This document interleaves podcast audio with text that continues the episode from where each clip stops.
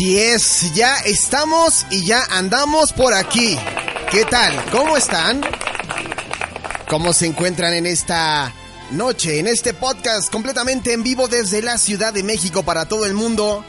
Transmitiendo las 24 horas, los 365 días del año a través de www.alejandropolanco.com y también a través de www.nowmusicradio.com. Ya estamos por aquí.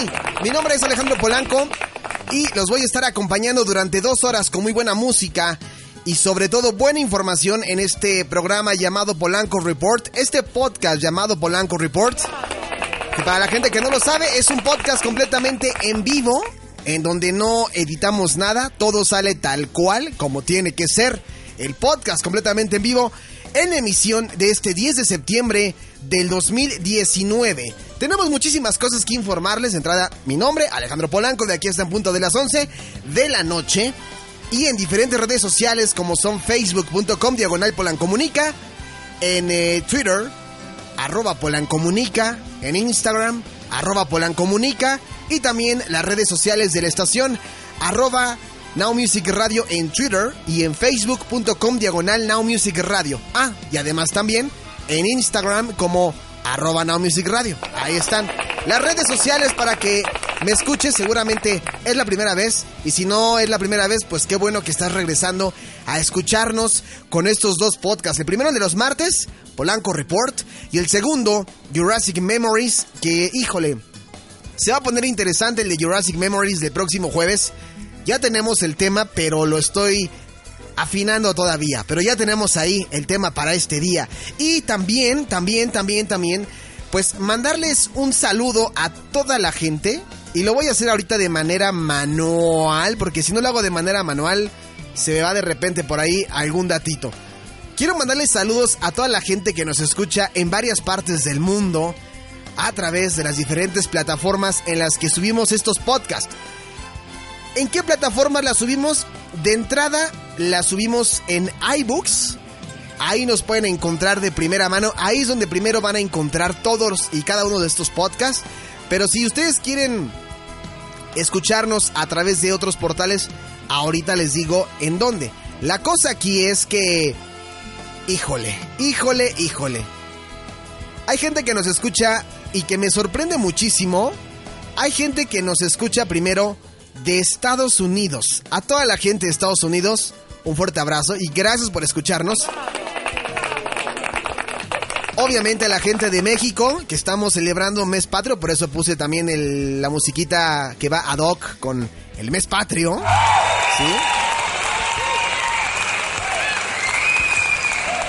Estados Unidos, saludos a la gente de Estados Unidos, saludos a la gente de México, a la gente de España, a la gente de Colombia, a la gente de Perú, a la gente de Argentina, de Francia y de Venezuela. Muchísimas gracias por su preferencia y sobre todo por las descargas que estamos teniendo en todas estas plataformas. ¿En cuáles? A través de iBooks, a través de Spotify, a través de Apple Podcast, a través de TuneIn, a través de iTunes, bueno ya es el mismo, el- el Apple Podcast, también a través de Spreaker, a través de cast.fm y recientemente acabamos de anunciarlo, como se los habíamos estado prometiendo, ah, también en SoundCloud, y como se los habíamos estado prometiendo, ya estamos y ya nos pueden encontrar a través de la plataforma iHeartRadio.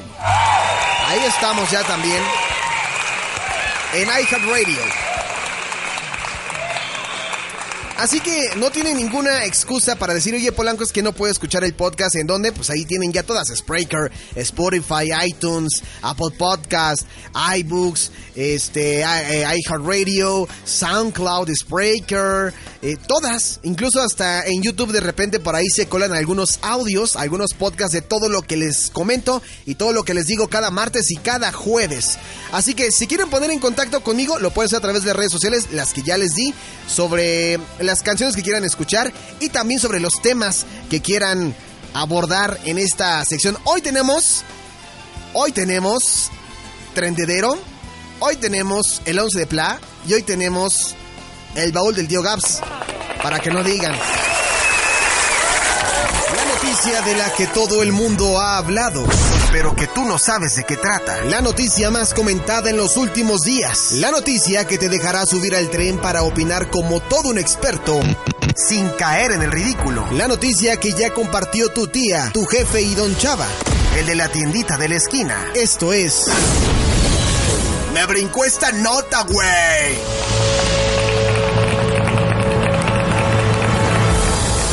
Así me brincó esta nota, güey. Bueno, después de haber escuchado algo de Creep, de, mm, a cargo de Jonathan Davis de Korn, pues ya saben que a mí siempre me gusta estar molestando a la generación millennial. Incluso la sección me brincó esta nota, güey, debe ser como molestando a los millennials. Troleando a los millennials. Atacando a los millennials. Odiando a los millennials. No, no, no, no, no, nada más es broma, es broma. Es broma. Pero sí, ya se ha convertido como en una sección de meramente de temática millennial. Y hoy me encontré una nota que yo sé que les va a calar a algunos o nos va a calar a algunos. Y es que resulta que los millennials, sí, sí, sí, los millennials ya no son tan jóvenes. Efectivamente. Yo siempre lo he dicho y en este programa, en este en esta estación en internet, yo lo he dicho siempre, que los millennials no son tan jóvenes. O al menos, no todo mundo es millennial. Y yo siempre lo he dividido en dos rubros. Los young millennials, que son aquellos que están más pegados y que son de los 25 para acá.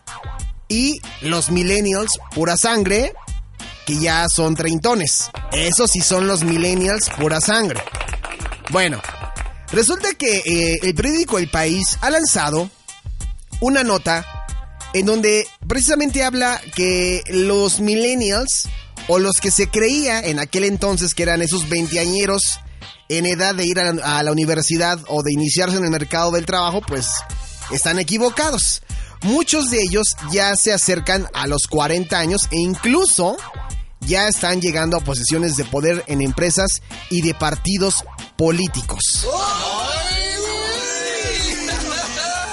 Por aquí ponen un ejemplo el periódico El País y dice, Teodoro García Egea, secretario general de un partido político, nació en el 85 y tiene 34 años. Se siente orgulloso de su generación. Dice, soy totalmente millennial en mis costumbres. Me gusta Rosalía, el electrónico de Juan, Gamán, de Juan Magán, perdón, y le asegura que le gusta ver Netflix y HBO o HBO, ¿no? Y también eh, se entrevistó a otra chica, pero ahorita les voy a platicar de, de ella, ¿no? En todo caso, García Gea tiene razón, es millennial, pero él no lo sabía. Y lo que ocurre es que muchos millennials ya tienen edad de tener hijos y de ser a lo mejor un secretario general de un partido político. Y es muy difícil o imposible que una etiqueta valga para millones de personas que han nacido a lo largo de 14 años. Efectivamente, tiene razón. Pero aquí la cosa es que etiquetas como millennial se ponen pues para definir a una generación y a estilos de consumo, que es como el error en el que han caído pues varios periódicos, ¿no? Pero no responden a esta realidad de los jóvenes. A esto se le suma que el término ha venido cargando, eh, pues se, ha venido cargando de estereotipos y prejuicios hasta el punto en que el 40% de los estadounidenses que entran en la categoría no se sienten identificados con ella, según una encuesta de Pew Research. Dice, yo no sabía ni que era de la generación millennial, lo dijo eh, Verne Laura Zarragua, enfermera, enfermera de Arenis de Mar en Barcelona, nacida en 1985. Dice, por culpa de la mala prensa del término, creía que se refería no solo a la gente más joven que ella, sino también a personas poco trabajadoras y nada motivadas. Vuelvo a lo mismo. La generación millennial no son los chavitos, porque sí, no sé, no sé de dónde surge ese error y ha habido un gran debate en internet. Y, y, si ustedes buscan podcast de Now Music Radio, se van a poder dar cuenta que yo siempre, desde un principio, lo decía. No, a ver. Los papás o nuestros padres siguen llamándole millennials a los que están antes que nosotros, es decir, a los que nacieron despuesito de los 90. Entre los 90 y los 2000 podrían considerarse una generación young millennial, o sea, una generación joven de millennials. Y incluso yo lo he hecho en broma y he dicho que son como más zetas o más centennials que millennials. Porque sí, efectivamente, estos young millennials ya nacieron con la tecnología, como los Zetas. O sea, los Zetas definitivamente ya nacieron con ella. Pero los Young Millennials les tocó muy poco de la tecnología pasada. La máquina de escribir, los Walkman, los Dixman, este, mm, la televisión que era así gigantesca.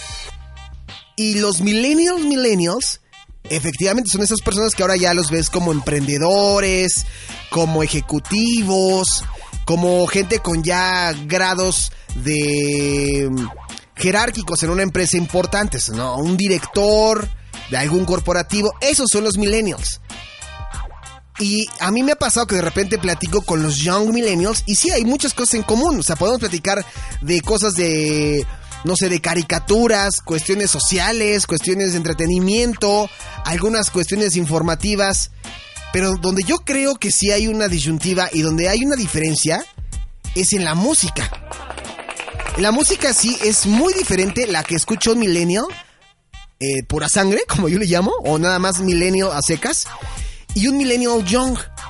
Los millennial young ya se la viven más metidos en el reggaetón.